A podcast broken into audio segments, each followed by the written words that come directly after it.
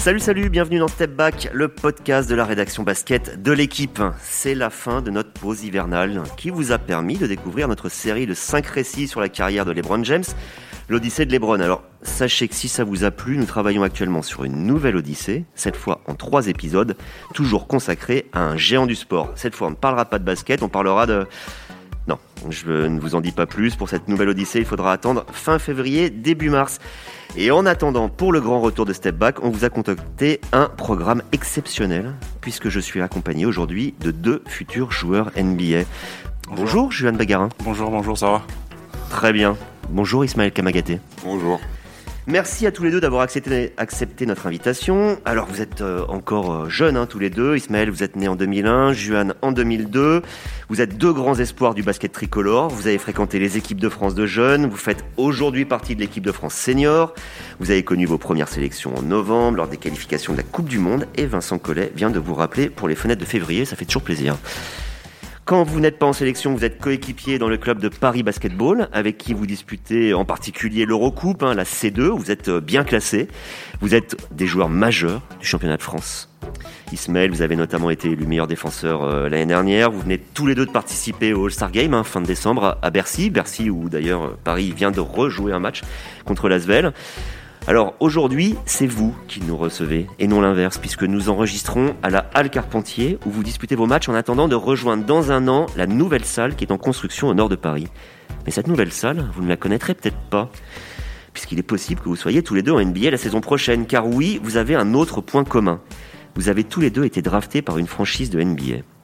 Juan, c'était en 2021. Vous avez été choisi en 45e position par les Boston Celtics. Ismaël, vous, c'est quasiment le même rang, 46e en 2022. C'était par Détroit, et ça c'est la NBA hein, qui a envoyé vos droits à Portland, qui les a renvoyés à Denver. Donc vous êtes désormais officiellement dans le giron des Nuggets. Alors, vos franchises respectives ont décidé qu'il était préférable que vous restiez pour le moment en Europe. Et c'est de ça dont on va parler. C'est pour ça que je vous ai présenté comme des futurs joueurs NBA, alors que vous êtes bien plus que cela. On va parler de l'attente, de la façon dont ça se passe, de la façon dont vous la vivez. Allez, début du game. Alors messieurs, première question, on va revenir aux origines. hein. J'aimerais savoir comment vous avez découvert la NBA. Quels sont les premiers souvenirs que vous en gardez Et pour aller avec ça, est-ce que ça vous a tout de suite semblé quelque chose d'accessible, plus qu'un rêve peut-être, ou au contraire quelque chose d'inaccessible?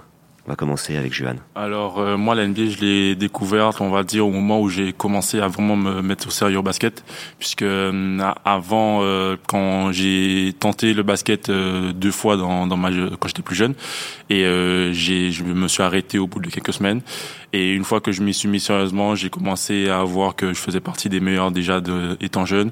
Et petit à petit chaque fois que je montais de catégorie je me rendais compte que je faisais toujours partie des meilleurs. Donc euh, j'ai intégré le pôle et à partir de là je me suis dit bah en fait le basket c'est quelque chose de, de, sérieux. Il va falloir que je me mette sérieusement. Mes parents ils m'ont fait très vite comprendre aussi que c'était quelque chose de sérieux. Donc je, je, dirais à partir du pôle j'ai commencé à vraiment découvrir découvrir le basket. Et quoi, ça 13 ans? Ouais, 13 ans, 13, 14 ans, ouais. Ou ouais, 14, 15, 13, 14, 15 à peu près. Et euh, je, les premiers souvenirs que, que j'en garde, c'est, je me rappelle en Guadeloupe lors des playoffs NBA, à l'époque de Spurs Miami et de Golden State euh, Miami, en fait, euh, il y avait un gymnase, le gymnase des Abîmes en Guadeloupe, qui euh, nous qu'on réservait en fait que les les, les ceux qui, qui recevaient la balle, l'équipe qui recevait la balle, qui était la MJCA, qui qui le soir du match on regardait le match tous ensemble avec euh, les amis, euh, la famille, etc. On ramenait des, des petits snacks euh, et on mangeait ensemble, on regardait les, les, finales et chaque personne revenait, revenait avec le maillot de l'équipe qu'elle supportait ou elle se mettait d'un côté. Je me rappelle, mon frère était LeBron et il y avait une, une amie à ma mère qui était vraiment contre LeBron, on va dire. Et du coup, ça faisait vraiment deux bancs avec deux personnes différentes, deux, deux camps différents. Et je me souviens que ça criait dans tous les sens et ça, ça chambrait, ça parlait. C'était c'était super et on a fait ça. Je me rappelle, je crois pendant deux ou trois ans quand j'étais quand j'étais là-bas et je crois que c'est les premiers souvenirs que, que, que j'en garde de la, de la NBA. En une phrase, euh, rapidement, assez tôt, ça peut être un objectif. C'est ça. Assez tôt, ça peut être un objectif, puisqu'il y a des gens qui, comme moi, mais qui, mes parents n'ont pas été basket professionnels, mais qui ont eu des parents qui étaient professionnels et qui savent que très tôt, plus tôt on s'y met, mieux ça, ça peut être pour nous. Donc il y a des gens qui, si leurs parents jouent professionnels, peuvent avoir l'objectif d'être basketteur professionnel ou joueur NBA dès le plus jeune âge. Ismaël, toi, c'est un, un, peu différent. Hein. Je crois. Alors, tu t'y mets un, vers 11-12 ans, si je, crois bien. Il y a eu une expérience un peu sur le foot avant, non? Si, si. avant ça, j'avais fait du foot. Euh, j'avais pas aimé. Et un jour, je suis parti chez le médecin avec euh, ma mère et le docteur a dit bah il est grand, il doit faire du basket. Donc euh, j'ai commencé à faire, même si je, je voulais pas au début. Après, euh, j'ai commencé à m'intéresser à la NBA parce que mes, coéquipiers avaient des références à la NBA que moi je n'avais pas. Donc du coup, j'ai commencé à regarder un peu Michael Jordan. Bon après ça, je connaissais déjà, mais je n'avais jamais vraiment vu qui c'était. Genre, j'avais jamais mis un visage dessus, que ce soit Kobe, Michael Jordan, KD, tout et tout. Et KD est devenu mon joueur préféré. Et à ce moment-là, bah, j'ai commencé à un peu plus m'intéresser à la NBA. Et c'est au bout euh, de ma dernière année euh, en centre de formation que j'ai commencé à entrevoir euh, le monde pro. Et c'est là où je me suis dit, bah, en vrai, au début, j'y étais que pour m'amuser. Et après, bah, j'ai dû mettre sérieusement. Là, on est à quel âge? Là, j'ai eu 22 ans mardi dernier. Et au moment où tu commences à penser que ça peut être sérieux, tu sais quoi, 17 ans, 18 ans? Oui, par là, 18 ans, surtout 18 ans. Alors, euh, avec le temps, vous avez donc compris hein, qu'il y avait une chance d'intégrer la NBA, que ça passait par la draft, cette bourse aux meilleurs jeunes joueurs du monde entier qui est organisée chaque année fin juin. Euh, Juan, on va revenir vers toi. Euh, toi, tu t'es inscrit alors que tu avais 19 ans, c'est-à-dire l'âge minimum requis. Hein, J'avais encore 18 ans. Ouais. Tu avais 18 ans au moment où tu t'inscris. J'allais sur mes 19 parce que je suis né en août. Donc, ce qui fait que euh, c'est vraiment le plus jeune possible. Ouais, j'étais le troisième plus jeune de la draft. Je me rappelle, il y avait euh, euh, Moody qui était né en octobre et si je ne dis pas de bêtises, et Josh Primo qui était né en décembre. Donc, ce qui faisait de moi le troisième plus jeune de, de la draft. Pourquoi s'inscrire aussi jeune? Sachant que vous pouvez y aller jusqu'à, en gros, 22 ans. en fait, la draft, c'est plus que être euh, être euh, un joueur euh, NBA ou avoir le potentiel en fait c'est c'est quelque chose qu'on qu'on sent. En fait c'est une discussion tout au long de l'année avec nos coachs avec nos agents avec nous-mêmes et avec toutes les personnes qui nous qui nous encadrent pour savoir quel serait le meilleur moment pour pour nous présenter. Il y a différents facteurs qui peuvent influencer. Il y a ce qu'on appelle la hype. Si tu es un joueur qui est très demandé même si forcément tu n'es pas au top du, du niveau que tu pourrais être avant d'entrer NBA. Il y a des joueurs qui sont très demandés, très jeunes parce qu'on voit le potentiel et donc, donc euh, on estime que bah, c'est, c'est le moment d'y aller puisque il a énormément de, de ce qu'on appelle des promesses des, des équipes qui, qui, qui, parlent beaucoup de lui, qui disent qu'ils sont intéressés et qu'ils veulent qu'ils, en veulent. Et il y a aussi le moment où est-ce que nous tout simplement on se sent prêts. On dit que bah, let's go avec les agents. On a fait ce qu'on avait à faire cette saison. On a prouvé ce qu'on avait à faire et et du coup euh, on y va et on, on tente notre, notre chance et euh, on essaie de faire le, le, le, maximum. Dans, dans, mon cas, il y avait un PD2. Après, c'était compliqué puisque moi, je me suis fait drafter dans l'année du Covid, donc euh, la draft n'a pas eu lieu fin juin, mais plutôt début juillet, milieu juillet, quelque chose par là. Et, euh, et du coup, euh, c'était un peu compliqué puisque les, j'ai pas eu énormément de visibilité dû au, au, voyage que les scouts et les, et les franchises ne pouvaient pas faire. Donc, euh, j'ai dû aller euh, au workout. J'en ai fait énormément qui pour euh, essayer de me faire voir au maximum et me faire connaître par par toutes les équipes. Et dans l'ensemble, ça s'est plutôt bien passé. Au final, j'ai été drafté par les Boston Celtics, qui a été mon dernier workout qui j'aurais peut-être même pas dû faire puisque c'était pas prévu. Et donc et donc euh, ça s'est plutôt bien passé parce que je me suis fait drafter par euh, une des plus grandes équipes de, de la NBA qui a 17 titres de, champion si, je me rappelle bien et euh, dans une institut qui, est plutôt bien bien classé au jour d'aujourd'hui et qui a qui a une certaine stabilité qui n'est pas qui n'y a pas partout. 45e, c'était quoi ton avis sur ce, rang? Euh, Franchement, quand on va la draft, se faire drafter, déjà c'est l'objectif. Donc je me suis fait drafter, donc mon objectif a été rempli. Après, on espère toujours au mieux. Moi, je suis, euh, je suis compétiteur, j'ai toujours envie d'avoir mieux. Mais euh, on a remarqué, enfin, j'ai regardé, je me suis rendu compte que euh, depuis des années, c'est pas les joueurs les plus attendus qui ont, qui ont, qui ont été révélateurs NBA. on peut regarder, par exemple, l'image du double MVP de, de, de l'NBA, Jokic, qui a été drafté dans les 40 aussi, je crois, un truc comme ça. Il y a énormément de joueurs qui sont passés avant et qui ont été draftés tard parce que leur potentiel n'a pas été vu ou qui se sont révélés plus tard ou par euh, chance se, sont retrouvés au bon moment avec le bon coach et du coup qui ont réussi à travailler et progresser euh, au bon moment. Donc euh, c'est pas c'est pas quelque chose qui c'est juste une place à la draft mais ça veut rien dire puisque je pense que j'ai le niveau NBA et je pense qu'une fois que je jouerai ma chance je pourrais prouver que j'aurais peut-être pu mériter mieux. Ismaël, euh, toi, tu vas, tu as 21 ans hein, quand tu te présentes à la draft. C'est d'ailleurs souvent le cas pour les intérieurs. Hein, c'est un petit peu un cliché, mais c'est ce qu'on appelle la maturité plus tardive. Euh, donc toi, à partir du moment où tu as été drafté, tu as déjà prouvé quand même pas mal de choses, notamment avec ce trophée de meilleur défenseur l'an dernier, euh, qui, n'est finalement qu'une ligne. c'est simplement ton jeu aussi qu'on a vu, qui est vraiment très intéressant. T'espérais pouvoir aller directement de la draft à la grande ligue? Après, ça, c'est le rêve euh, de tout joueur, j'ai envie de dire. Et euh, honnêtement, je l'ai espéré aussi. Après, ça ne s'est pas passé comme euh, je le voulais, mais je m'en plains pas parce que je suis tombé sur le bon endroit qui est Denver, où c'est vraiment, vraiment famille. ils savent très bien ce qu'ils font quand ils envoient des joueurs à l'étranger et ils savent s'occuper d'eux. Et franchement, bah, j'attends que J'attends que mon retour là-bas. Et euh, honnêtement, la draft, c'est pas la surface, même si, euh, à l'exception de que moi j'ai été, euh, à Brooklyn pour l'événement de la draft. Et ça a été très, très, très, très, très, très, très long d'attendre tous les choix qui passent. et j'avais qu'une envie, bah, c'est de prendre ma revanche. On me dira, ok, bah, on trouve à ce spot-là, bah, très bien, bah, je vais faire avec et on va voir où ça nous mène. Une chose pour que les gens puissent comprendre un petit peu de l'intérieur. Une fois que vous êtes drafté, les premiers contacts qui se passent avec la franchise, ils se passent directement avec vous ou ils se passent par l'intermédiaire de vos représentants? Par exemple, toi, quand tu es drafté par Boston, est-ce que rapidement tu parles avec des gens de Boston? Euh, Oui, quand dès que j'étais drafté par Boston, en fait, la draft, euh, c'est il y a beaucoup d'internes en fait, puisque euh, on le voit pas, mais les agents ils sont ils, reçoivent des, des appels des, des, équipes, ils reçoivent des messages pour bah, si l'équipe est intéressée, bah lui envoie et lui dit que oui on est intéressé par ce joueur, donc prochain tour, ça sera, ça sera lui. Moi, dans, dans mon cas, euh, les Boston, ils, euh, Brad, euh, il a appelé mon agent juste avant de, de, de dire qu'il voulait. Ils ont dit qu'on est intéressé par Juan. Donc, on va, on, prochain pic, c'est, ça sera notre choix. Donc, est-ce que, est-ce qu'on est partant bah, est-ce qu'on y va quoi? Et du coup, parce que dès, qu'ils m'ont drafté, ils nous ont dit que j'allais être staché, c'est-à-dire que j'allais être envoyé en Europe. Donc c'est pour ça qu'ils ont demandé si c'est quelque chose m'intéressait ou pas. Donc euh, dans mon cas de figure, j'ai trouvé que Boston c'était une bonne franchise. Euh, c'était un bon moment et j'ai vu que j'allais pas obtenir beaucoup mieux que d'être staché et puis les tours est passé et puis ça, ça va vite. Donc euh, ils ont appelé, ils ont dit, du coup moi, on va dire c'est quoi, c'est 2 minutes 30 ou 5 minutes euh, que, qu'ils prennent pour réfléchir et ils ont, ils ont, ils ont appelé mon agent. Mon agent m'a annoncé dans les 30 secondes qui suivaient le pic il est arrivé et ils m'ont appelé, ils ont appelé mon nom.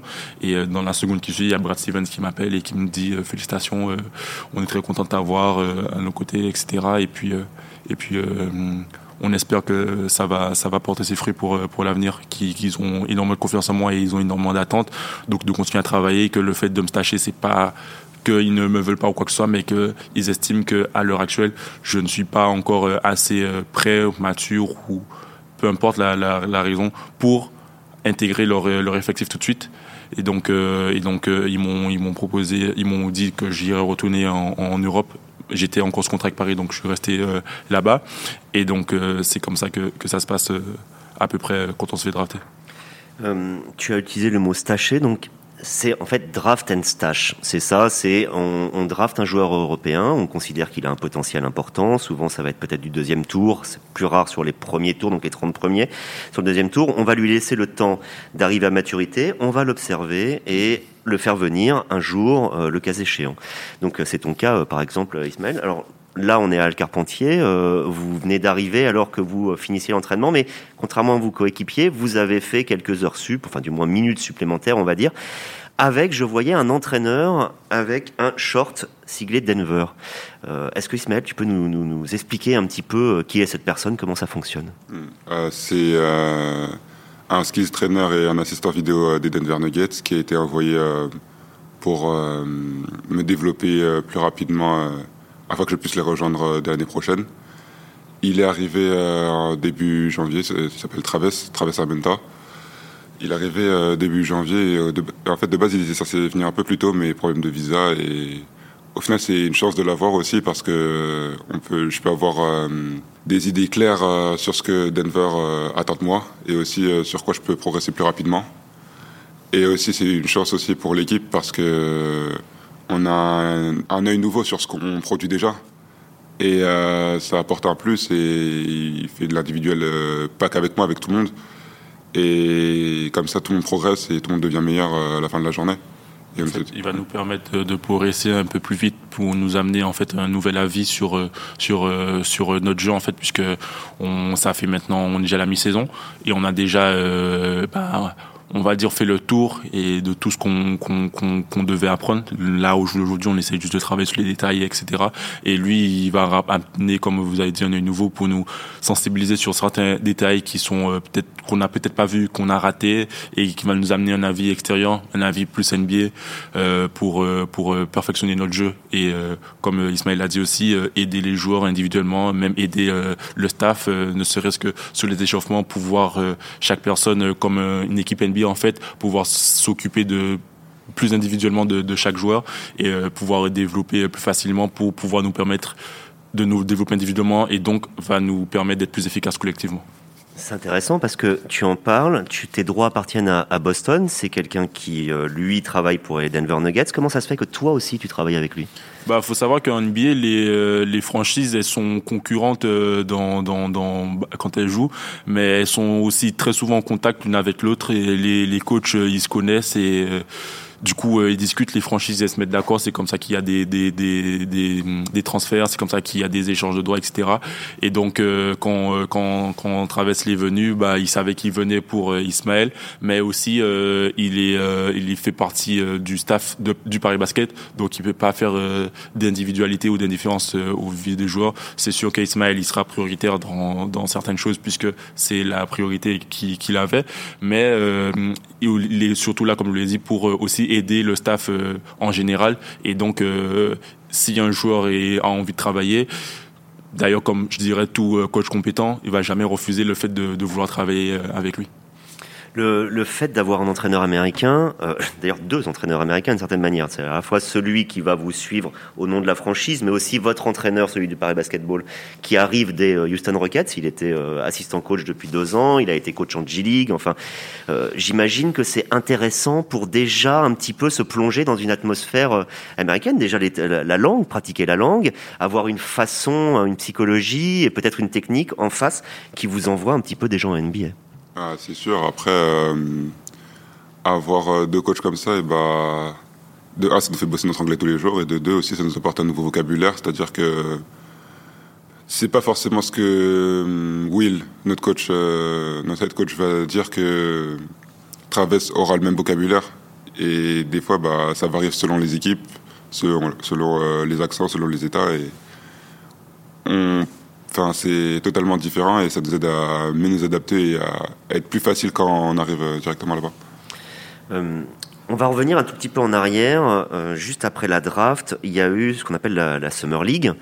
Euh, notamment, cette année, toi, tu as fait une excellente Summer League avec des statistiques assez, assez ronflantes, hein, plus de 18 points de moyenne. Euh, est-ce que tu as eu l'impression à ce moment-là de jouer ta place ou tu avais l'impression que tout était déjà plus ou moins décidé en amont, euh, quand on va en Summer League, on y va toujours pour jouer sa place. Là-bas, euh, dès que tu mets un pied là-bas, tu, dès que tu joues contre un joueur, tu vois qu'il joue sa vie. Surtout les Américains, puisque eux, ils ont aucune envie de venir en Europe. C'est, ils ont envie de rester chez eux. Donc, euh, quand tu vas là-bas, c'est la jungle, comme, comme on dit. C'est pas, c'est pas, c'est pas juste quelque chose d'inventé. Et euh, tu vas, tu te bats tous les jours, en fait, chaque match pour pouvoir gagner, gagner ta place. Et donc, moi, quand j'y suis allé, j'y suis allé dans, dans cette optique. Après, en amont, Boston, il ne m'avait rien promis dans le sens où il m'avait pas dit que si euh, si euh, je faisais une bonne Summer League ou si je j'en faisais pas une bonne que j'allais pris ou pas être pris. Mais le but quand on va en Summer League, c'est toujours de se faire voir et de faire changer les avis, puisqu'on sait jamais. Peut-être qu'ils auront vu quelque chose à travers moi qu'ils n'avaient peut-être pas vu et qui m'aurait permis de, les choquer et pouvoir obtenir une place dans ce, dans ce roster. Donc euh, moi j'y suis allé dans l'optique de, de, prouver, de montrer euh, que j'avais énormément progressé. Eux ils ont, ils ont vu une énorme progression, mais euh, malheureusement ça n'a toujours pas suffi puisque c'était peut-être pas le jour, un jour dans mon profil qui cherchait à ce moment. Et donc ils m'ont dit qu'ils sont très très très satisfaits de, de la progression que j'ai fait entre la première et la deuxième Summer League. C'est le jour et la nuit que la progression elle est juste incroyable, mais que malheureusement ils ont toujours pas grand chose à me proposer actuellement. Et de plus qu'ils aient vu cette progression, du coup, ça les a encore plus confortés dans leur choix, dans le sens où ils se disent que si j'ai pu faire cette progression euh, l'année dernière, bah, qu'ils n'ont pas peur de me laisser encore au sein de ce club qui est Paris Basket pour pouvoir encore plus me développer et qui va sûrement me permettre de cette année d'avoir une place de sûr dans le, dans le, dans le roster des, Celtics. Ismaël, toi, tu. Euh, alors, dans, le club des Denver Nuggets, il y, a un pivot qui est pas trop mal, hein, Nicolas Jokic, simplement le meilleur joueur de la, NBA. Euh, peut-être le favori pour un troisième trophée de MVP consécutif, ce qui laisse peu de place derrière, mais ce qui en même temps est la meilleure situation. Euh, d'ailleurs, quand j'ai vu moi à l'époque, quand tu étais en Summer League, il me semble que DeAndre Jordan n'est pas encore signé là-bas. Tu t'étais dit qu'il y avait une petite bah, en fait, en arrivant là-bas, c'est pareil à la draft, on m'avait dit que j'allais être Statch aussi. Ah, tu le savais déjà Je le savais déjà. Après, c'était encore incertain parce que avec la Summer League, ils savaient pas encore ils n'étaient pas encore assez positionnés. Donc du coup, euh, en faisant ma Summer League, ils étaient très satisfaits, même si euh, ils n'avaient pas assez de, gap pour pouvoir me laisser venir. Donc du coup, ça s'est fait plutôt euh, bah, à l'arrache que je revienne en statch. Et après, comme je le disais, ils savent faire avec les stats. par exemple, avec Jokic, avec Chanchar. Il me semble aussi avec Nerkic. Aussi, il me semble qu'il était stats aussi. Et du coup, je suis pas inquiet pour, je suis pas inquiet pour ça surtout le fait que bah, avec la confiance, ils envoient un coach, ils m'appellent tout le temps. Après chaque match, ils viennent souvent à Paris et on traîne tout le temps, enfin beaucoup ensemble. Et ça, bah, ça me montre qu'ils ont envie que je vienne, mais aussi il faut que je le rende en retour, qu'il faut que je travaille beaucoup et il faut que j'écoute ce qu'ils disent et que je mette en pratique ce qu'ils me demandent. Et ce qu'ils me demandent en premier, c'est pas de faire des stats énormes ou de remporter des, trophées individuels, mais c'est de, surtout de la défense et en revenant sur euh, ce que vous disiez avec euh, DeAndre Jordan, et eh bah, je dirais pas qu'il y a du gap, mais enfin, je regarde tous les matchs euh, des Nuggets et ils n'utilisent pas tous tous leurs intérieurs. Des fois, enfin, la plupart du temps, bah, en ce moment, Jordan est plutôt sur le banc. Et ça profite à Zik Taji et Chanchar aussi, qui font un travail énorme aussi et euh, voir sur leur contrat. Alors, je sais pas combien de temps ils ont signé. Euh, enfin, il a signé euh, DeAndre Jordan, mais à voir sur l'année prochaine. Après, je ne dis pas que j'irai forcément là-bas, que ma place est forcément acquise, mais j'essaie de me donner les chances. Et j'essaie pas de regarder s'il y a de la place, s'il n'y a pas de place. Non, il faut que, faut essayer de s'imposer, on va dire. Justement. Justement, c'est une question que je, je me pose. Est-ce que vous avez au fond de vous une petite crainte Alors, beaucoup d'espoir certes, mais aussi une petite crainte peut-être de ne jamais y aller? Si je dis ça, c'est parce que par exemple un club vous suit, Boston te fait confiance, mais on sait à quel point ça va vite en NBA. On mm. peut très vite avoir les droits transférés parce que on a besoin de voilà de de mettre un second tour de draft quelque part pour aller avec tel joueur qui doit partir à tel endroit. On ne sait jamais, on arrive quelque part qui n'a pas besoin de vous ou qui vous connaît mal. Bref, est-ce qu'il y a, euh, une crainte de ne jamais y arriver? Il y, a, toujours une crainte puisque comme dans c'est comme dans la vie à partir du moment que tu investis sur quelque chose bah faut savoir que ça peut marcher comme ça peut échouer. Donc euh, il y a toujours euh, une crainte. C'est pour ça qu'on est entouré qu'on a des agents pour envisager toute possibilité et toujours avoir on va dire un, plan B voire un plan C pour le au cas où en fait.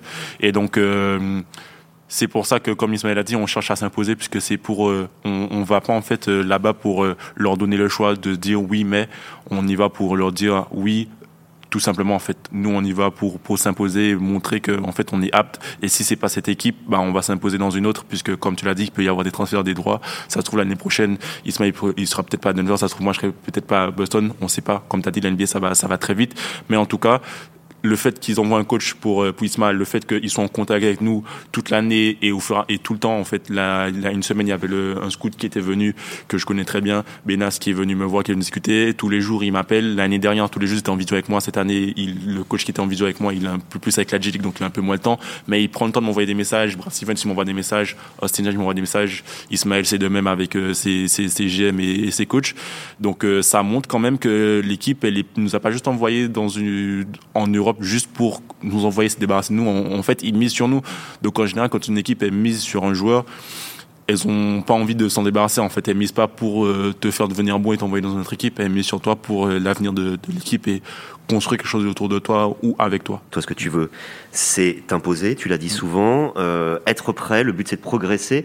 Alors, je voudrais qu'on écoute ce que ce que dit de toi ton entraîneur Will Weaver. Ça va nous permettre d'en savoir un peu plus. Déjà, concernant Johan, son profil est rare. Toutes les équipes du monde cherchent des ailiers qui soient à la fois puissants et techniques. C'est un genre de joueur très recherché.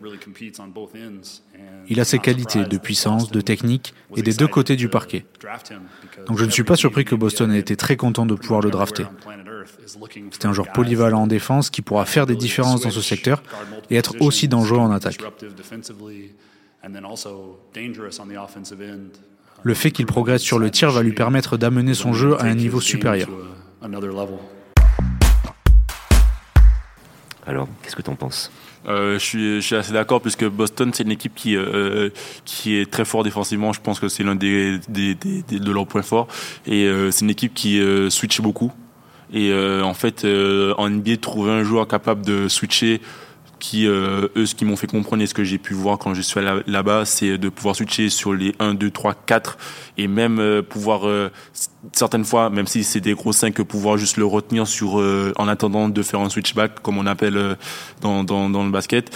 Euh, c'est quelque chose de très rare. Il n'y en a pas beaucoup en NBA qui, en, sont capables et Boston ils sont et toutes les équipes NBA sont très influencées à ça puisque la génération, enfin l'ère de Golden State a montré que le basket a énormément évolué puisque si tu as un poste 5 qui est lourd ou poste 4 qui est lourd et qui n'est pas capable de courir après euh, Stephen Curry, quand il y a plusieurs écrans, euh, forcément ça va switcher, on va se retrouver avec ce qu'on appelle un mismatch et ça va être très très déséquilibré. Alors que si on se retrouve à switcher euh, un coup sur euh, Jason Tatum, un coup sur Marcus Smart, un coup sur Jalen Brown et si éventuellement la je suis un coup sur moi, bah au bout d'un moment en fait le match-up euh, il est pas très avantageux pour lui. Donc il va falloir qu'il trouve d'autres- solutions. Et c'est quelque chose de très très très intéressant pour pour les joueurs, pour les équipes et les franchises NBA et euh, des deux côtés du terrain puisque moi je sais que je suis un très gros défenseur ça va être l'une de mes priorités euh, quand, quand je vais aller là-bas. Mais aussi en attaque euh, comme Will l'a dit je travaille énormément sur mon tir pour pouvoir stabiliser ça puisque Boston c'est une équipe qui tire énormément aussi qui a un jeu très très rapide. Donc euh, il faudrait être capable de ne pas être on va dire la cible des équipes qui vont se dire bah on va on va presser Jason Tatum et Jalen Brown et bah on va laisser le point mort Juan qui n'est pas capable de mettre un tir. Donc il faut être il faut répondre aux attentes et continuer à progresser. Et donc euh, moi c'est ce que c'est ce que j'essaie de faire, euh, être fort euh, en défense, pouvoir faire le plus de stops euh, et pouvoir euh, avoir le, le plus de crédit auprès des équipes pour euh, ensuite euh, pouvoir euh, avoir euh, bah, des libertés en attaque et pouvoir euh, m'exprimer et montrer euh, ce dont je suis capable. On a aussi demandé à, Will Weaver de, nous parler de, toi, hein, Ismaël, et, voilà euh, ce qu'il nous dit. Plus que tout autre joueur de notre équipe, Ismaël a dû s'adapter à notre façon de jouer. Et la façon dont il le fait est l'assurance, selon moi, qu'il va réussir en NBA. Il fait des choses qu'on ne lui avait jamais demandées auparavant. Si vous regardez bien, vous verrez qu'il est capable de changer le cours des matchs en défense. C'est un des meilleurs pour protéger le cercle en Europe. Grâce à ses capacités athlétiques et son absence d'égoïsme, il pèse fort par ses écrans, ses rebonds offensifs, ses mouvements sur pick and roll. Il est très concentré sur ce qui permet de gagner des matchs et en plus, il progresse de jour en jour. C'est un point sur lequel aussi je suis d'accord et que Denver recherche aussi. Lequel? Euh, Surtout euh, de la défense, de la rim protection et aussi j'en ai discuté avec euh, les GM et sur ce qu'ils attendent de moi à développer en Europe. Surtout de la rim protection et aussi de la latéralité, de pouvoir défendre de 1 à 5. Et c'est surtout ça qui fait que ça va m'amener aux Nuggets pour pouvoir soulager des minutes à Jokic et pour pouvoir surtout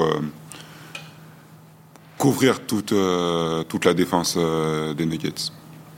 Et on va finir sur deux questions qui me paraissent assez fondamentales. Euh, la première, c'est si jamais euh, on vous appelle en équipe de France et que euh, la franchise NBA à ce moment-là a besoin de vous d'être présent parce que ils veulent voir des choses, ils veulent savoir, ils veulent, ils ont, besoin de vous. Est-ce que c'est un, débat déjà auquel vous avez réfléchi, à savoir, mince, on sait que la NBA peut faire pression? Euh, ça m'étonnerait qu'il se passe quelque chose euh, en, pendant euh, que l'équipe de France, enfin pendant les fins internationales et en NBA.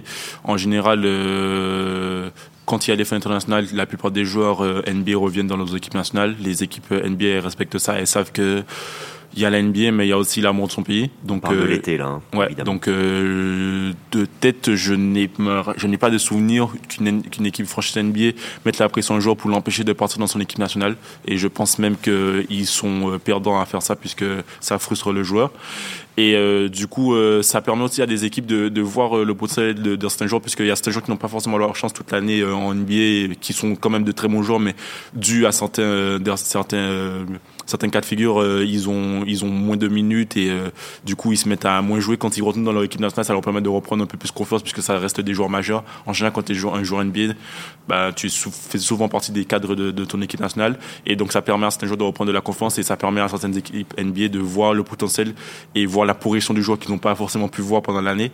Et donc, euh, je ne pense pas que c'est quelque chose qui, qui va poser problème. Et euh, je pense plutôt que c'est plutôt un, accord qui se passe entre entre nous, les joueurs et les équipes NBA. Euh, Pour toi, entre l'NBA et l'équipe de France, c'est de la complémentarité. Exactement.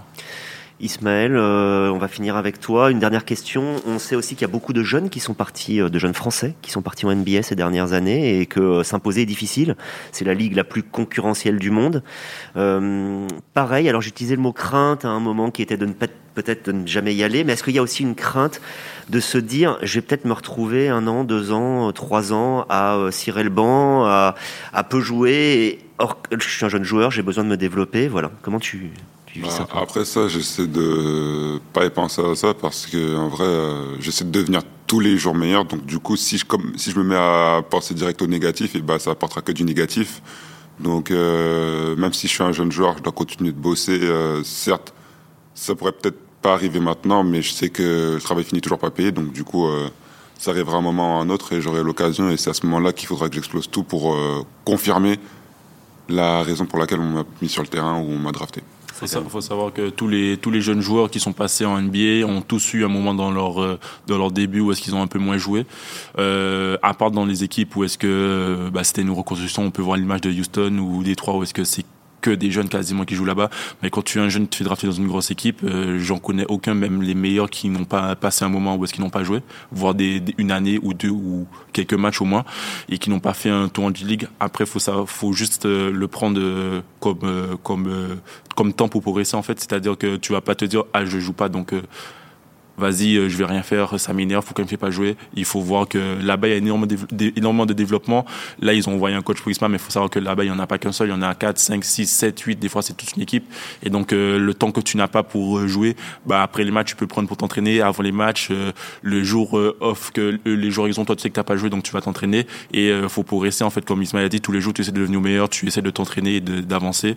Et donc, ça devient, ça devient un truc au quotidien et, faut juste savoir que quand on va te donner la chance, faut être prêt. Et euh, pour ça, faut juste s'entraîner, croire en, ce qu'on fait et continuer à progresser tous les jours. Si je me trompe pas, tu avais fait un euro cadet avec Moussa Diabaté, par exemple, je crois. Hein? Moussa oui, j'avais fait un euro avec euh, Moussa Diabaté. Ouais. Et euh, il est aujourd'hui en contrat two-way avec les Clippers. Est-ce que toi, par exemple, l'idée du contrat two-way, où on joue quand même pas mal en G-League, mm. ça, ça tire ce n'est pas, ce n'est pas ce que je recherche, mais comme, comme tu as dit, tout est possible. Il faut voir euh, dans, dans les éventualités. Mais après, moi, je ne réfléchis pas à avoir le minimum. Toujours, faut réfléchir au maximum puisque comme euh, comme certains comme comme on dit si tu vises le minimum bah tu auras moins que le minimum bah alors faut toujours viser plus haut pour avoir euh, ce que toi tu, tu veux donc moi je vise pas avoir un two je veux avoir un contrat NBA garanti et ensuite si on me propose un two et que je vois que c'est une bonne situation pour moi pourquoi pas Ismaël si jamais on te dit comme Johan tu fais une deuxième année en, Europe après, on voit, on peut peut-être te laisser une place. Pareil, partant? Bah, Après, euh, déjà, j'aurais pas le choix. Et euh, bah, après, euh, ça dépendra uniquement de ma réaction, parce qu'en vrai, euh, on a toutes les clés entre nos mains pour, pour pouvoir faire le banc. C'est juste à nous de saisir notre chance. Et du coup, si, si je dois retourner en Europe, c'est-à-dire que j'aurais pas assez fait ça veut dire que j'aurais pas assez bossé et que j'aurais pas assez prouvé, donc du coup, je devrais prouver encore plus que ce que j'ai fait déjà, et donc du coup, ça serait encore une source de motivation pour travailler. Merci beaucoup messieurs, merci pour votre le temps que vous nous avez accordé déjà et votre franchise.